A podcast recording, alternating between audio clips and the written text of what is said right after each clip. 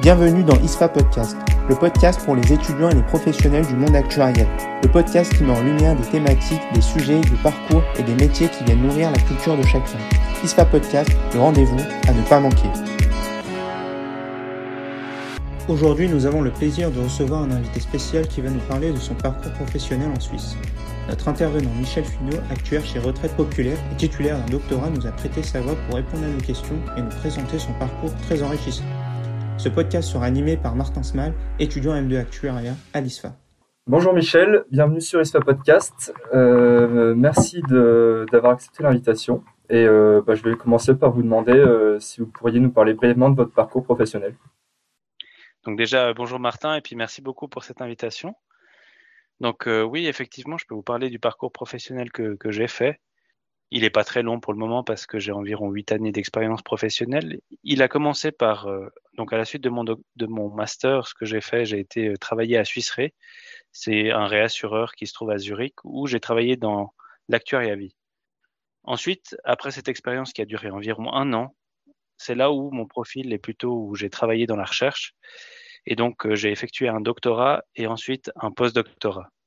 Ces deux expériences, c'est plutôt une durée de cinq ans et à la suite de ces expériences, euh, j'ai travaillé, je travaille actuellement chez Retraite Populaire, qui est un, assureur euh, vie. Très bien, merci.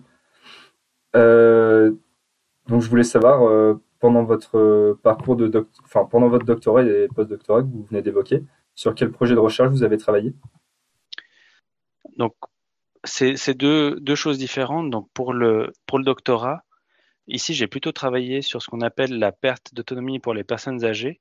Donc en France, vous avez euh, ce qu'on connaît sous le nom d'une assurance dépendance. C'est une assurance qui va permettre de financer euh, les, le coût d'une institution lorsqu'une personne aura besoin d'aide dans les activités de la vie quotidienne une fois qu'elle arrive à un certain âge. En Suisse, on n'a pas ce genre d'assurance. Donc l'idée de ma thèse, c'était principalement de développer en fait une solution d'assurance et poser les bases techniques pour mettre en place cette solution. Donc c'était principalement ça ma recherche en termes de doctorat. Dans le doctorat, on découpe ça en, articles. Donc finalement, le premier article, c'était pour connaître le besoin euh, futur qui va émerger au vu du vieillissement de la population. Le deuxième article, c'était pour poser les bases mathématiques, donc les tables de dépendance. Et le troisième article, c'était notamment pour voir la durée qu'on passe dans ce type d'institution pour évaluer ensuite le coût. Puis pour parler du postdoctorat, là, c'est plutôt un autre poste. C'est, disons, un poste de chef de projet où là, on supervise et on travaille en collaboration avec d'autres doctorants euh, sur euh, différents projets et toujours en collaboration avec euh, le, professeur de thèse qui était le professeur Joël Wagner. Et là, j'ai continué à travailler sur euh, l'assurance dépendance, donc des sujets en lien avec euh, la perte d'autonomie, mais aussi d'autres sujets un peu plus vastes avec l'assurance vie et l'assurance maladie en Suisse. D'accord, très bien. Euh, du coup, je n'ai pas bien compris ce que pourquoi s'était pas développé encore l'assurance dépendance en, Suisse? Bah c'est une très bonne question. En fait, c'est les questions qu'on se posait aussi. en Suisse, on bénéficie d'une assurance maladie qui est obligatoire pour tout le monde et qui couvre déjà euh, une partie de ses soins. Par contre, le, la partie qui n'est pas couverte, c'est tout ce qui est au-delà des soins. Donc, c'est ce qui est, on décompose un coût d'assurance dépendance entre euh, coût de la santé et aussi coût d'hôtellerie. Donc, c'est les repas, c'est le fait de d'avoir quelqu'un qui vient à la maison pour nettoyer son domicile. Ça, c'est pas pris en compte parce que dans le système suisse, finalement, on ne considère pas que c'est quelque chose, un problème de, de l'assurance maladie. Il y a des assurances complémentaires qui peuvent couvrir une partie du besoin, mais le besoin majeur, pour ceux qui n'ont pas les moyens, il est couvert par l'État. Ceux qui ont les moyens vont le payer de leur poche. Ceux qui n'ont pas les moyens vont bénéficier d'une subvention, donc d'une aide de l'État pour le faire, pour le payer. Et c'est pour ça que ça, ça devient un peu compliqué de développer une assurance. Si d'un côté, on a l'État qui finance ceux qui n'ont pas les moyens, et d'un autre côté, on n'a qu'une partie de la population qui paiera de sa poche. Donc au final, développer une assurance dans ce contexte, c'était compliqué. Alors, est-ce que votre expérience chez HEC Lausanne vous a ouvert de nouvelles portes professionnelles? Et sinon, comment cette expérience a influencé votre carrière? Donc euh, finalement, j'ai fait un long parcours chez HEC Lausanne. Euh, je parlerai plutôt du parcours de, doctorat, je ne parlerai pas du master et du, bachelor que j'ai effectué. Pour le parcours de doctorat, donc, en fait, il faut savoir que le doctorat, c'est vraiment déjà une expérience personnelle qu'on fait. Donc, on ne le fait pas pour euh, avoir plus tard un job ou quelque chose, c'est vraiment quelque chose qui nous intéresse personnellement. Et à ce niveau-là, déjà personnellement, ça m'a permis de, ce que j'aime bien dire, c'est savoir travailler dans l'inconnu. Le doctorat, c'est tout à fait ça. On connaît pas, on sait pas où on va arriver ou quand on va, on va y arriver. Mais par contre, on sait qu'on va y arriver et il faut trouver au fur et à mesure des solutions de façon assez indépendante. Et si on réfléchit, ça dans le monde du travail, maintenant que je m'en rends compte, c'est finalement une très grande qualité d'avoir ce genre de d'expérience parce que ça nous permet d'évoluer dans un contexte incertain.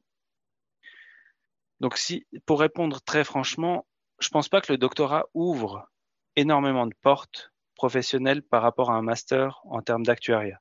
Ça peut ouvrir à certains postes plus qualifiés, mais ils sont rares. Par contre, sur le point de vue personnel, ça donne des qualités humaines et des qualités personnelles qui seront plus tard euh, vraiment importantes dans le domaine du travail et qui est résumé par ce que je vous ai dit avant. Ok, très bien. Et donc, euh, avec votre parcours scientifique, est-ce que votre poste euh, actuel chez Retraite Populaire est technique? Est-ce que vous faites un peu de RD Et si oui, vous pourriez nous en dire plus? Alors, disons à la base, mon poste, c'est vraiment un poste d'actuaire. Donc à la base, je dirais non, je ne fais pas de recherche et développement. Je m'occupe principalement de faire du travail euh, en termes d'actuaire, donc euh, les bases techniques, travailler sur de l'actuariat vie. Mais ensuite, ce qui s'est passé, c'est que finalement, au vu de ma recherche, on a un projet de développement chez Retraite Populaire qui justement consiste à développer une solution pour euh, les personnes en perte d'autonomie, donc pour le, vieillissement. Cette solution, justement, j'ai un rôle de chef de projet dans le développement de cette solution. Et ça, c'est aussi grâce au doctorat que j'ai effectué. Donc, au départ, je dirais non, j'ai pas de, poste de recherche et développement. C'est pas la particularité de retraite populaire de faire de la recherche et développement, comme pourrait le faire une entreprise comme, comme Suisse ou Score ou peu importe, de grandes entreprises. Mais à son échelle, retraite populaire a quand même de la recherche qui est faite par des projets et finalement, c'est en étant chef de projet que j'effectue quand même un travail de recherche et développement, grâce au doctorat que j'ai pu effectuer et au postdoc. D'accord. Donc ça s'est vraiment ajouté par la suite, en fait. Ça s'est ajouté par la suite. C'est effectivement ça. Disons que ce que je voulais souligner, c'est que l'entreprise en elle-même n'a pas de département recherche et développement, et on travaille vraiment par projet. Et ce genre de projets, finalement, font partie d'une part de recherche et développement. D'accord. Et c'est ce que vous recherchez quand même après votre post-doctorat, euh, euh, être chef de projet, etc. Ou c'était vraiment le hasard? Disons que c'était une combinaison de hasard et de ce que je recherchais parce qu'il faut aussi savoir que le poste, quand il était ouvert et que j'ai postulé, c'était un poste d'actuaire. Mais ensuite, euh, en étant post-doctorant, on a ce rôle de chef de projet et c'est assez, c'est assez intéressant et disons que c'était finalement, je suis assez content maintenant d'avoir ce, aussi ce poste de chef de projet parce que ça ouvre des perspectives différentes à l'actuariat. On a, euh, je dirais pas la gestion d'équipe parce qu'un chef de projet, il fait partie d'une équipe, mais disons les relations humaines avec des profils complètement différents qu'on a peut-être un peu moins dans l'actuariat. Et puis le projet dans lequel je travaille, c'est pas juste sur le domaine de l'actuariat, c'est aussi sur le domaine de l'immobilier, sur le domaine de, de la communication, de l'offre de service. C'est vraiment un, ensemble qui permet d'avoir une vision bien plus large.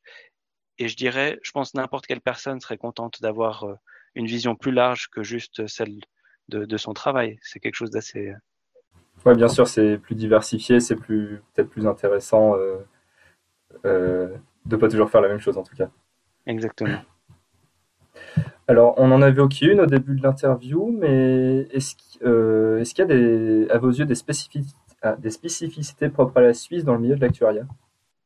Oui, alors il y a des spécificités à la Suisse. Donc déjà, ce qui est particulier à la Suisse, c'est déjà le, fait de l'organisation en Suisse. On a, euh, on a une, une confédération et à ce niveau-là, il y a un institut qui s'appelle euh, la FINMA qui va en fait contrôler les, entreprises. Et donc, pour pouvoir exercer en Suisse, pour être une assurance qui exerce en Suisse, il faut déjà être reconnu par cet institut financier qui est celui de la FINMA. Ensuite, sur le terme de en termes d'actuariat, donc ça c'est en termes d'assurance. Ensuite, en termes d'actuariat, il y a aussi une institution qui est l'Association suisse des actuaires, qui elle a un mandat ou, plutôt euh, fait partie, est mentionné dans une directive de la FINMA comme étant euh, l'organisme qui va certifier si un actuaire est un actuaire reconnu ou non. Donc ça fait aussi partie du système suisse à ce niveau-là. Et puis finalement, c'est le système des je ne sais pas comment le dire si ça sera familier pour vous, mais c'est la prévoyance en Suisse qui se base sur un système de trois piliers. Donc c'est le système de prévoyance et on a différents niveaux dans le système de prévoyance. On parle donc des retraites. Et à ce niveau-là, on a une retraite pour toute la population. Ensuite, pour les travailleurs, il y a un niveau supplémentaire qu'on appellera le deuxième pilier et lui répond à des règles définies par la Confédération. Donc ça, c'est très particulier pour la Suisse. Et finalement, le troisième pilier, c'est un troisième niveau qui est plutôt euh, de l'assurance individuelle. Et à ce niveau-là, c'est chacun qui est libre de s'assurer. Et ça, je pense, c'est assez commun partout. Et puis, dans le point plus technique, là, on entre vraiment dans ce qui est euh, spécifique à la Suisse. Pour évaluer la solvabilité d'une entreprise, en Europe, on se base principalement sur ce qu'on appelle euh, l'outil Solvency 2. Et en Suisse, c'est l'outil qu'on appelle SST, donc le Swiss Solvency Test. Donc ça, c'est quand même une différence euh, par rapport à ce qu'on peut rencontrer en France ou euh, en Europe. Et donc, c'est des règles en fait. C'est en termes de, de valeur, de mesure, elles sont quand même assez différentes. Après, je n'évoque pas toutes les normes qu'on a en Suisse qui, qui, peuvent être différentes parce que là, on rentre vraiment dans dans toutes les normes un peu plus spécifiques. Mais ça, c'est un autre débat. Très bien. Euh, euh, pour revenir, euh, vous parlez de, je sais pas, on dit l'ISA, l'ISA, Institut suisse des actuaires L'ASA. L'ASA, ok. Et, Association suisse des actuaires. Comment on fait pour le rejoindre? C'est comme en France? Est-ce qu'il faut faire un mémoire et ensuite renouveler, entre guillemets, en faisant des conférences, en faisant des choses comme ça, l'appartenance à cet institut? Alors, c'est c'est pas exactement comme ça. C'est plutôt. Bah, je vais l'expliquer. Après, vous me direz si c'est la même chose ou pas. Euh, donc, pour faire partie de, de l'ASA, il faut déjà avoir une formation reconnue comme étant une formation d'actuaire. On peut soit faire un des masters en actuariat en Suisse, donc notamment le master d'HEC Lausanne, soit faire un autre master technique, ensuite faire une demande à l'ASA et l'ASA donnera un cursus de cours à faire dans une université pour compléter ça. Donc ça, c'est le prérequis de base. Et ensuite, il faut trois ans d'expérience professionnelle dans un poste. Il faut travailler trois ans dans un poste. Et à partir de ce moment-là, on peut faire une demande à l'ASA pour passer un colloque. Le colloque, c'est simplement un sujet qui est transmis par l'ASA sur lequel on doit travailler et le présenter. Et le colloque, c'est en fait la présentation de ce sujet qui est transmis par l'ASA, qu'on aura développé, pour lequel on aura trouvé une solution et qu'on présentera face à deux, trois experts qui répondront à ça et qui nous diront si on a passé ou pas le, colloque. Pour pouvoir être actuel reconnu, là vraiment, il faut passer le colloque. Et après, on a en fait la formation professionnelle où chaque année, on doit effectuer euh, des crédits. J'imagine en France, c'est la même chose. Chaque année, il faut faire euh, une formation ou faire suivre des conférences, suivre différentes choses pour avoir un, quota de crédit et pouvoir rester membre de cette association. Euh, merci. Euh, alors, question suivante. Comment fonctionne le marché de l'actuariat en Suisse? Peut-on par exemple dire que la réassurance est plutôt à Zurich, les assurances vie et non-vie à Genève, Lausanne? Le marché de l'assurance suisse en Suisse, c'est principalement Zurich. Que ce soit réassurance, que ce soit assurance non-vie, que ce soit assurance vie. Donc vraiment, c'est principalement Zurich. Euh, je dirais, en estimant, on est environ à 75-80% de, de l'actuariat qui se développe à Zurich et le reste dans le reste de la Suisse. Euh, je travaille personnellement en Suisse romande, donc la partie francophone de la Suisse, donc Lausanne. Et là, ce qu'on retrouve principalement en Suisse romande, donc Genève, Lausanne, ça serait plutôt de l'actuariat vie donc vie individuelle, mais aussi vie collective, qui est ce que je vous ai mentionné avant, le deuxième pilier, donc la prévoyance professionnelle, ce qu'on dit caisse de pension en Suisse. Et pour trouver du travail là-bas, vous avez répondu à des offres ou c'est plutôt des candidatures spontanées ou ça change à ce niveau-là? Non, non. Alors personnellement, j'ai répondu à une offre. Euh, donc c'est des offres qui s'ouvrent. Je pense que c'est un peu partout pareil. Le marché de l'actuariat, c'est quand même un domaine où on a assez de chance. Euh, ils recherchent quand même beaucoup d'actuaires, que ce soit en Suisse ou à l'étranger. Et donc on a facilement des offres sur lesquelles on peut postuler. Maintenant, si on voudrait choisir sa région en Suisse, donc si on veut absolument trouver euh, dans la Suisse francophone, là, c'est un peu plus compliqué parce que les offres sont plus limitées au vu de la répartition du marché du travail en termes d'assurance en Suisse. Euh, bah, alors, ça répond déjà un peu à la question suivante, mais est-ce que le marché suisse de l'actuariat est accessible aux étudiants français, en particulier à ceux de l'ISFA? Et est-ce qu'il y aurait des secteurs ou des villes à privilégier, comme euh, la rassurance à Zurich, par exemple? Alors, je pense que ça répond en partie à la deuxième partie de la question, mais pour la première partie, euh, je dirais en fait, donc de un, je, sais qu'il y a des personnes de l'ISFA, des actuaires, qui sont aussi reconnus par euh, l'Association suisse des actuaires et qui travaillent en Suisse. Euh, justement, chez Retraite Populaire, euh, le responsable de l'actuariat est une personne qui s'est formée à l'ISFA, qui a fait toute sa formation à l'ISFA et qui travaille maintenant en Suisse. Donc j'en ai discuté avec lui et il m'indiquait qu'il y avait environ une centaine de, de personnes d'actuaires de l'ISFA qui travaillent en Suisse. Maintenant, pour répondre un peu plus techniquement, est-ce que c'est accessible aux étudiants de l'ISFA? Donc euh, oui, par la preuve, mais maintenant dans les, dans les règles. Donc l'Association suisse des actuaires, comme euh, l'Institut français d'actuariat, font partie de l'association européenne.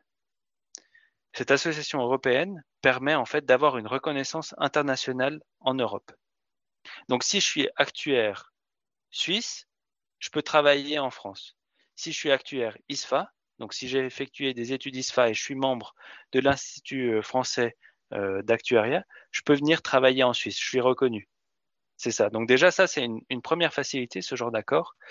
Puis ensuite, en Suisse, on est aussi assez particulier. On a euh, ce qu'on appelle, bon, je ne veux pas parler de quotas, mais finalement, il y a des, des différences.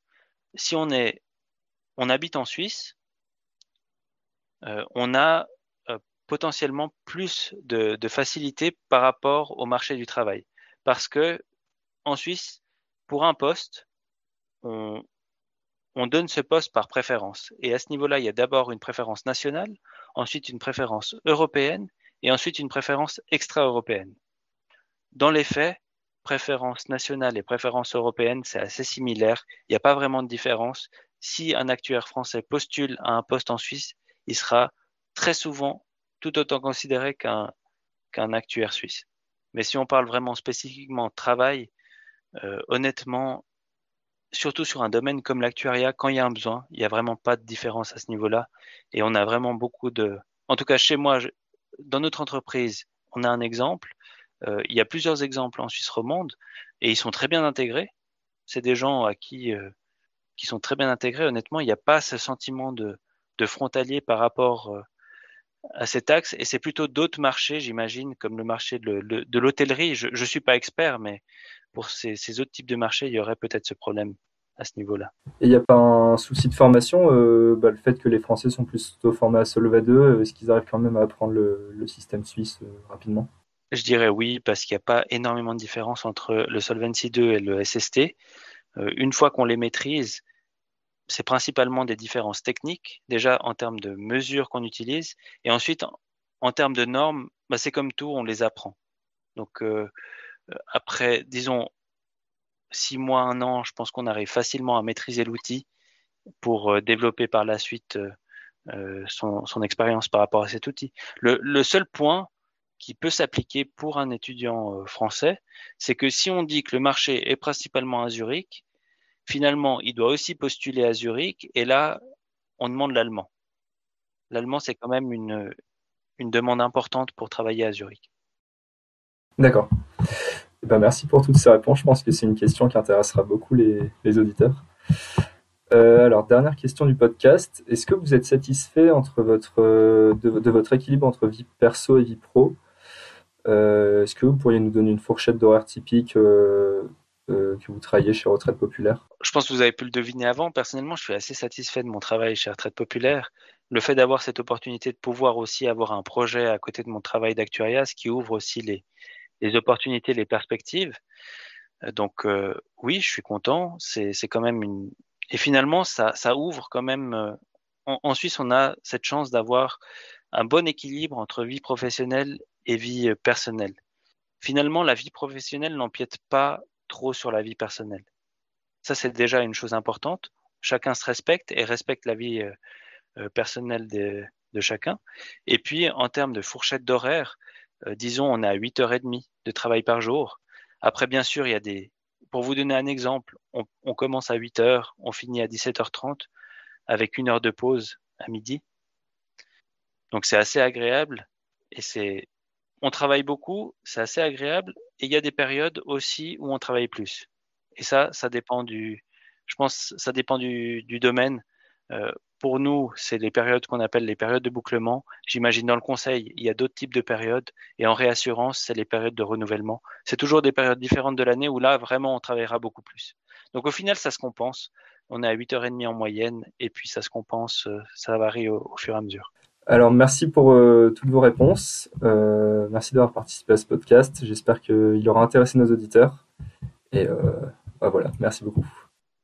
Merci à vous, c'était très gentil de, m'inviter. Et puis, euh, je voulais juste souligner que, que j'avais une certaine affection pour l'ISFA parce que pendant le doctorat, j'avais eu quelques relations avec euh, des étudiants de l'ISFA. Et puis, euh, c'était un plaisir de participer à ce podcast.